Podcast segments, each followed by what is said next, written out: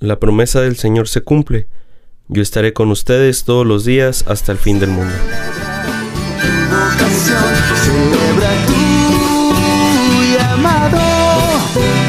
Desde siempre y para siempre tú estás llamado a la santidad.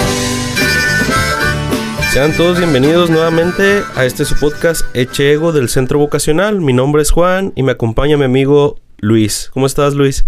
¿Qué onda, Juan? Muy bien, gracias a Dios. Aquí andamos igual muy contentos de estar de nuevo con todos ustedes en este podcast. Bueno, vamos a hablar hoy sobre un tema muy interesante, sobre los signos de la esperanza que vemos hoy en día. Si recordamos que el año pasado, el 27 de marzo, el Santo Padre el Papa Francisco dio una, hubo un evento extraordinario en la iglesia, una bendición Urbi et Orbi, que, que fue pues por todo esto de lo de la pandemia, ¿no? Y algo bien padre que él decía, muy interesante, decía, un mundo cubierto de densas tinieblas, las calles, las ciudades es en el que nos encontramos. Decía, en los gestos y las miradas se reflejaba miedo, preocupación e incertidumbre. Y él hacía alusión a una cita bíblica eh, muy bonita también, si la recuerdas, ya la hemos platicado como quiera, que es cuando los apóstoles se encuentran en la barca, es el Evangelio de Marcos, y que comienzan a tener miedo por la tempestad en la que se encuentran, ¿no? Entonces, con esto comenzamos para platicar un poquito sobre la situación en la que nos encontramos. Si bien sabemos que esto de la pandemia pues ya lleva un buen tiempo, ya estamos por cumplir casi el año, lo platicamos hace ratito, pero todavía vemos signos, todavía hay cosas que, que nos mueven, hay cosas que todavía nos sacan de nuestros, como nuestros gustos, nuestra zona de confort, y sobre eso queremos platicar ahorita. Sí, exacto. Fíjate que, como dices, ya pasó un año, casi un año, eh, donde pues se declara este confinamiento, ¿verdad? Esta pandemia. Y ha sido un año donde hemos estado en altas y bajas, sobre todo aquí en nuestra zona, ¿verdad? En Nuevo León. Ha sido mucho encierro, mucho semáforo rojo y cuando parece haber una luz de menos contagios vuelve a brotar. Y hemos pasado demasiado, pero ¿qué hemos aprendido de esto, verdad? Que muchas veces nos podemos quedar con las cosas negativas, con las cosas malas y dejamos de ver las cosas buenas. Entonces, sí, podemos aprender de lo malo, podemos sacar cosas buenas. Y es lo interesante porque eh, pareciera ser que Dios nos ha llegado a abandonar, pero pues está la promesa, ¿no? Lo que decíamos al principio, él, estará con nosotros hasta el fin del mundo. Y esta promesa es en todo momento, no solamente pues como los momentos bonitos, ¿verdad? En las cosas malas también se manifiesta Dios. Eh, ha habido muchas situaciones particulares, eh, pobre de la gente, ¿verdad? Que ha perdido un ser querido. Eh, creo que es algo muy doloroso y sobre todo perderlo en esta situación, ¿verdad? ha habido muchas pérdidas de empleo. Esto de las clases virtuales, ¿verdad? Uno todavía no se termina de acostumbrar. No, claro. Y, y bueno, en lo religioso, pues lo podemos ver también, ¿verdad? Esta parte de no poder asistir presencialmente a misa, tenerlo que ver desde una manera virtual. Eh, esta situación de no podernos confesar, de tener que guardar cierta distancia, los grupos parroquiales y como decía, ¿verdad? Estos seres queridos que, pues aunque unos ya se han adelantado en el camino, también están estos seres queridos que hemos dejado de ver, ¿verdad? Claro en medio de tantas cosas así tan complicadas, porque pues parece ser un panorama, y nos hemos dado cuenta de ello, un panorama bastante complicado y triste, es importante que sepamos identificar de qué manera nos habla Dios y de qué forma se hace presente en todo eso, porque sí lo hace. Pero algo, algo importante y que tenemos que tener muy en cuenta es pues tener un corazón dispuesto a descubrir estos, este mensaje, ¿no? Y esos signos y qué nos quiere decir Dios en medio de todo esto mencionaba, a pesar de todas las cosas malas que han pasado o todo lo que ha sucedido, las dificultades, pues hay, hay cosas buenas, ¿no? Hay una canción muy padre que escuché hace poco, decía, después de cada batalla, después de cada problema, siempre viene algo bueno. Entonces esa es la esperanza que tenemos que tener en el corazón, de que aunque tamaleemos, aunque caigamos, pues podemos levantarnos y salir adelante.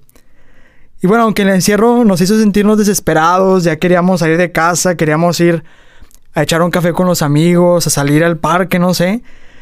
pues es importante también que sepamos e identifiquemos que tuvimos o estamos teniendo mucho tiempo para encontrarnos con nosotros mismos, porque, bueno, claro, no es algo sencillo, sí, sí es complicado, pero el hecho de estar encerrados o de estar en la casa, en nuestro cuarto, nos abre la oportunidad de reflexionar sobre cómo estamos viviendo, si tenemos puesta nuestra mirada a lo mejor en otras cosas, en los placeres, en las cosas materiales, y no en lo que verdaderamente importa, que es Cristo, que es eh, pues la familia, que son los amigos.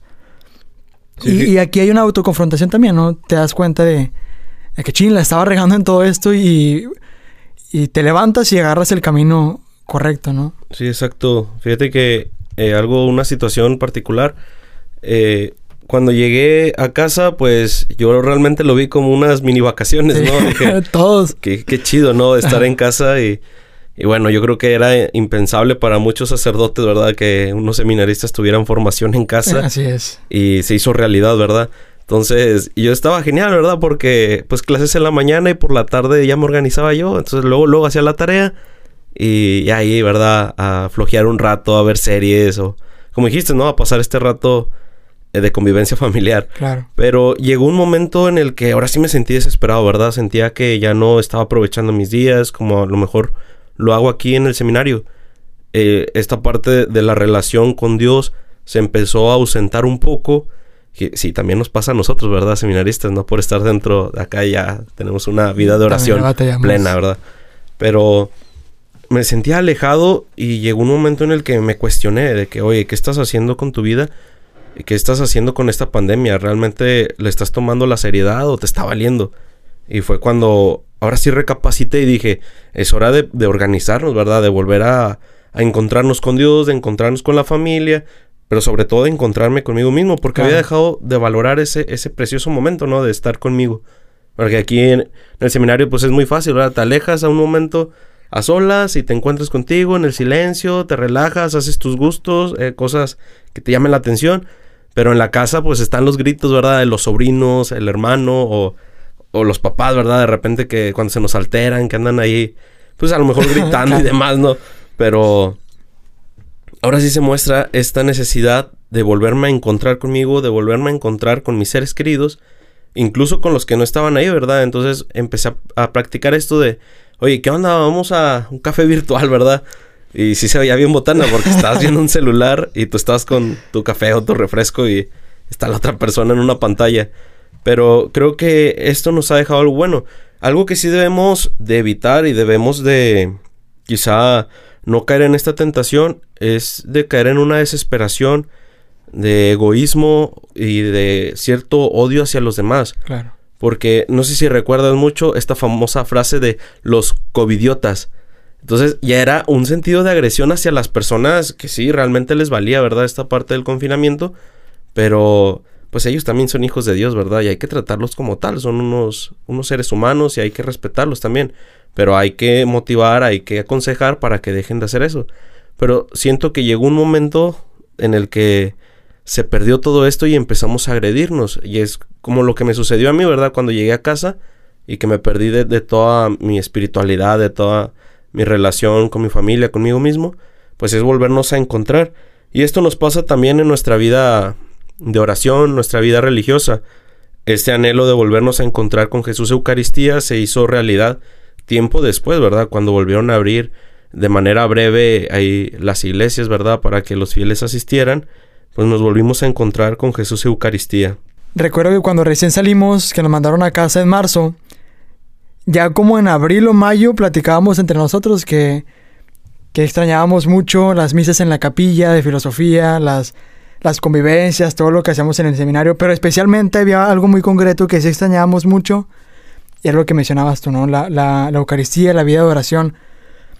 Entonces, aunque estar en casa eh, nos hace también no solo como desesperarnos con nosotros mismos, sino también con la familia. Algo positivo que yo veo en esto es que ah, estamos aprendiendo a valorarlos. A ellos, a nosotros mismos e incluso a aquellos a los que no hemos visto desde entonces, ¿verdad? ¿Por qué? Porque los extrañamos. Ya no los tenemos aquí, no los vemos eh, tan seguido. Entonces, el no verlos nos hace ahorita valorarlos aún más y, Y nos da la oportunidad también de que cuando nos veamos luego, pues podamos eh, amar todavía más, eh, entregarnos más de lo que lo hacíamos antes. Y bueno, ahora sí vamos a ver de qué manera Dios nos habla a través de tanto, tanta tragedia, tanto dolor, tanto sufrimiento, pero también tantas cosas buenas. Sabemos que, que Dios se manifiesta de diversas maneras, ya lo vimos en unos episodios anteriores, habla a través de las circunstancias, a través de las personas, de la Sagrada Escritura. Es importante que sepamos que sí habla, definitivamente lo hace, pero como lo mencionábamos hace unos momentos, es importante saber descubrirlo, pero también querer hacerlo. Si tenemos un corazón que, que no quiere escucharlo, que no quiere saber de qué manera nos quiere hablar Dios ahorita en medio de tanta pandemia, pues no lo vamos a hacer, no lo vamos a escuchar y no sabremos descubrir su mensaje, ¿verdad? Y no lo sentiremos cerca tampoco. Mira, por ejemplo, una de las cosas que creo que ha dejado es creatividad en los sacerdotes. Eh, yo realmente veía unos que decían, nunca en mi vida iba a verlos eh, En las aprender redes sociales. tecnología, ¿no? Sí. Sobre todo. Y dices, nambe, este padre ya, ya no le va a entrar esto de la tecnología. Y de la verdad. Ahí haciendo videos de evangelización, eh, homilías, eh, o no sé, temas en vivo. Y sobre todo la Eucaristía, ¿verdad? Eh, nos vamos adaptando a las circunstancias, nos vamos acoplando también a, a los momentos que vamos pasando. Y el sacerdocio también lo hace, ¿verdad? Eh, Cristo no se detiene. La palabra de Dios no se, no se cierra a un templo, no se cierra a, a este libro, ¿verdad? Que puede ser conocido como Biblia. Pero, o sea, la palabra de Dios no, no se detiene a estos lugares, sino que se sigue transmitiendo a todos. Y las redes sociales es uno de ellos, ¿verdad? Yo creo que también algo importante que podemos ver y valorar demasiado es el personal del área de la salud, ¿verdad? Estos médicos que arriesgan su vida realmente para detener esta, esta pandemia, detener estos contagios y que ponen en riesgo su vida, ¿verdad? Sobre todo, ¿qué estará pasando con la familia de estos médicos, verdad? Se preocupan, ven a su, a lo mejor su papá, a su esposo de que está arriesgando su vida. Y bueno, estos seres queridos también son muy importantes, ¿verdad? Hoy en día para nosotros. Y como ya dijimos, ¿verdad? Nuestra familia que nos ha ido ayudando a encontrarnos con Dios también. Yo quiero mencionar que, que es importante que sepamos que no tenemos que esperar como grandes cosas, grandes signos, sino Dios también habla en cosas sencillas. Por ejemplo, hace poquito veía una publicación en, en Facebook de una mamá que, que narraba, ¿no? Cómo batallaba con su hijo para que eh, aprendiera a través de las clases virtuales. Y decía, yo no, no puedo regañar a mi hijo porque está apenas aprendiendo en, en algo que, que no conocía, ¿verdad? Pero lo que ella reflejaba era el esfuerzo tan grande que estaba haciendo el niño, el esfuerzo tan grande que estaba haciendo ella como madre para aprender, para esforzarse y pues para ser una mejor persona, ¿no? Entonces yo veía cómo, cómo Dios también en, en, niños tan pequeños, que sabemos que es algo difícil, a lo mejor ahorita ya están creciendo a través de atrás de las pantallas, se están acostumbrando a eso, pero pues sigue siendo complicado, sigue siendo para ellos algo difícil el aprendizaje, pero pues no se rinden, le echan ganas y todo con la ayuda de Dios.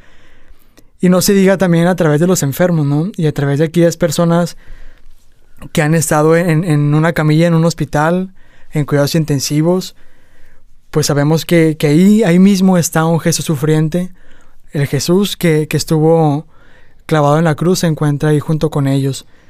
Y en ellos también encontramos la fuerza que necesitamos para salir adelante, ¿no? Porque pues ellos cada día eh, se despiertan, cada día se levantan con ganas de seguir adelante, con ganas de, de sen- sentirse mejor, sentirse más sanos. Y pues en ellos también vemos la mano de Dios.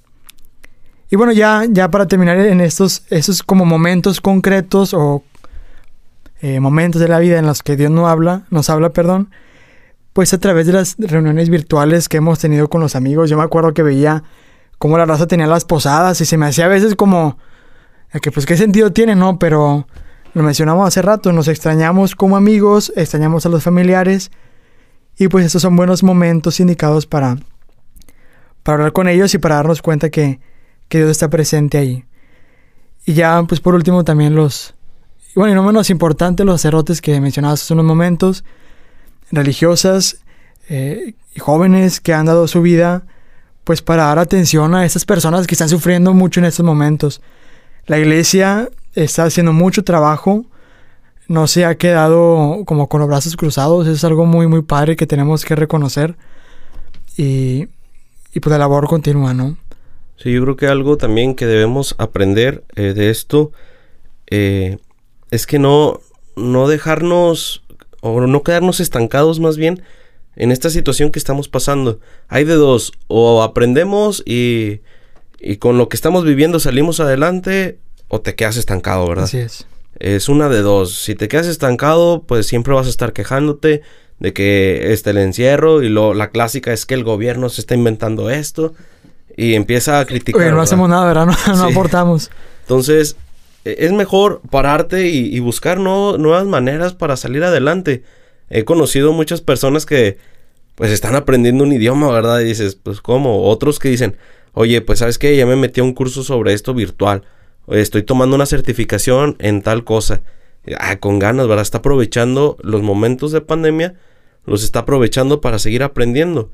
Y sobre todo lo que ya mencionamos, ¿verdad? Aprender a relacionarte con los otros, a encontrarte nuevamente con tu familia, contigo mismo, a darte ese valor que realmente, a darle sobre todo el sentido a la vida. Porque a lo mejor ya llevamos una vida muy atareada que era escuela, trabajo, tareas, dormir. Y al día siguiente repetir lo mismo. Llegaba el fin de semana y quizás sí te salías con tus amigos, pero ya estás pensando en que el lunes tenías tales tareas, había tal cosas en el trabajo y demás.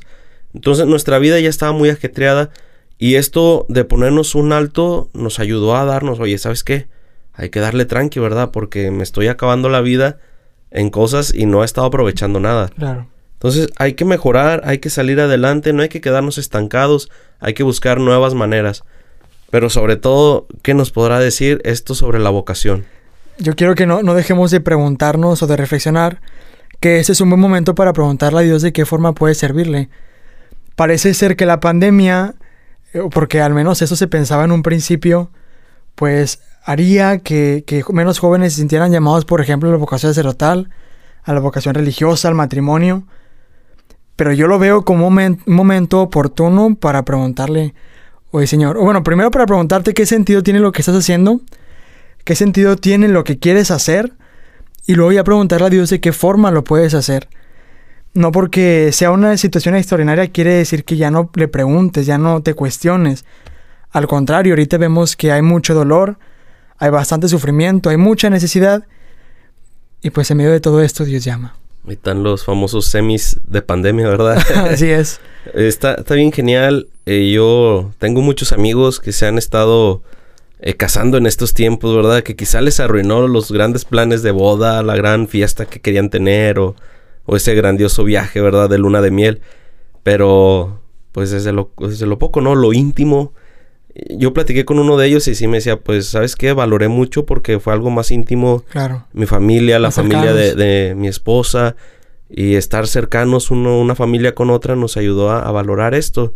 Y dices, ah, pues qué chido, ¿verdad? Antes a lo mejor por tantos amigos o tantas personas conocidas que estaban, no te dabas el tiempo de saludar a todos, ¿verdad? Y esta parte de hacerlo privado entre tu familia y tú, o el año pasado que nos tocó a algunos vivir las ordenaciones sacerdotales, ¿verdad? Donde simplemente estaba uno que otro amigo, la familia y el, el neosacerdote, ¿verdad? Es pues qué momento importante e íntimo tenía este sacerdote con su familia. Puedes decir, che, pues es que yo también quería que mi primera misa estuviera toda la Que comunidad toda la gente, parroquial. sí. Obviamente tienes esas ganas, ¿verdad? Yo creo que todos sueñan esa primera misa así con todo el pueblo, ¿verdad? Toda Sí, la todos los que iglesia llena. apoyaron, ¿no? Pero pues en este caso no se hizo así y se hizo algo más íntimo. Entonces creo que, como dijiste, Dios sigue hablando, Dios se sigue manifestando, pero hay que preguntarnos, ¿verdad? ¿Qué siento yo? Y cómo le puedo responder a Dios. Y este es lo bonito de la vocación, que no se detiene. Dios sigue llamando incluso en los tiempos difíciles. Así es, Juan de. Y pues bueno, ya- hemos llegado al final de este episodio. Esperamos que lo hayas disfrutado mucho. Que te lleve a la reflexión, no solamente así escucharlo por escucharlo, sino también te des cuenta de qué forma puede impactar esto en tu vida. Te invitamos también a seguirle preguntando a Dios qué quiere de ti. El centro vocacional está ahí siempre disponible. También estamos a tus órdenes. Y no te olvides de compartir este episodio, este podcast y los demás con aquella raza con la que tú sabes que, que les puede llegar, que pueden aprender algo de todo esto. Que tenga bonita semana. Hasta la próxima. Cuídense, que Dios los bendiga. Bye bye.